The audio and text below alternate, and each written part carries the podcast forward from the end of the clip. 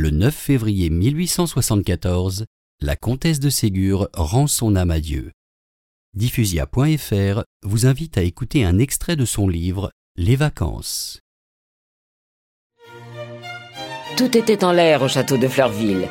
Camille et Madeleine de Fleurville, Marguerite de Rosebourg et Sophie Ficini, leurs amis, allaient et venaient, montaient et descendaient l'escalier, couraient dans les corridors, sautaient, riaient, criaient, se poussaient.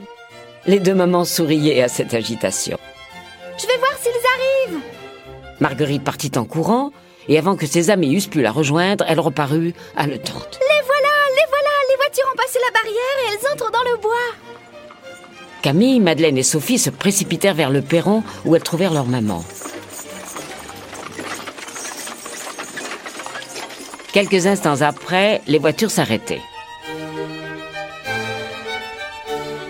Monsieur et Madame de Rugès et leurs deux fils, Léon et Jean, descendirent de la première.